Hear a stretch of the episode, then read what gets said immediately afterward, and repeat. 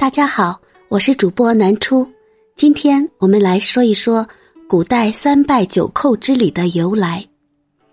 三拜九叩之礼是古代皇帝专享的，它体现了皇权的至高无上，也彰显了皇帝的崇高地位。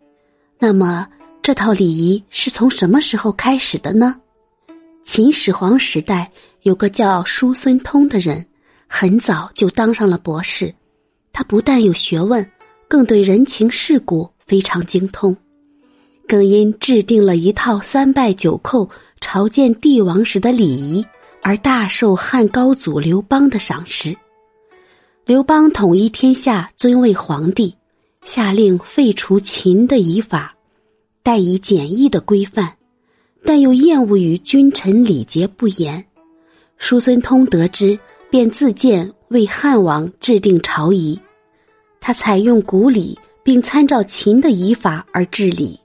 具体过程很繁琐，大致讲来就是天不亮，业者到现场主持，依顺序进殿，东西分站，侍卫武官沿台阶布岗戒备，手拿武器，前端敬告皇上驾到。刘邦做御辇。业者引亲王以下，按年薪多少、爵位高低依次跪拜皇帝。朝礼完毕后，不允许抬头看皇帝。祝酒时呢，则按爵位高低依次向刘邦敬酒。规定不许喧哗，不许粗鲁。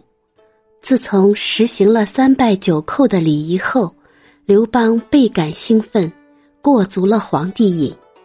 因为制定礼仪，叔孙通立了大功，封为凤长，赏赐黄金五百斤。他的孩子们都被封为郎官。从此以后，见皇帝就要下跪。当然，这时候的跪拜还只是把屁股坐在小腿肚子上，只要稍稍挺身就可以完成，不像满清时期，整个人都要趴下去。刘邦晚年想废太子刘盈，立刘如意，叔孙通以不合礼仪为由驳回了皇帝的意见，因此刘盈上台后继续重用他，制定宗庙等各种仪法，一时盛宠。对于儒生来说，叔孙通的确是深懂礼仪，司马迁等史学家都给了他很高的评价。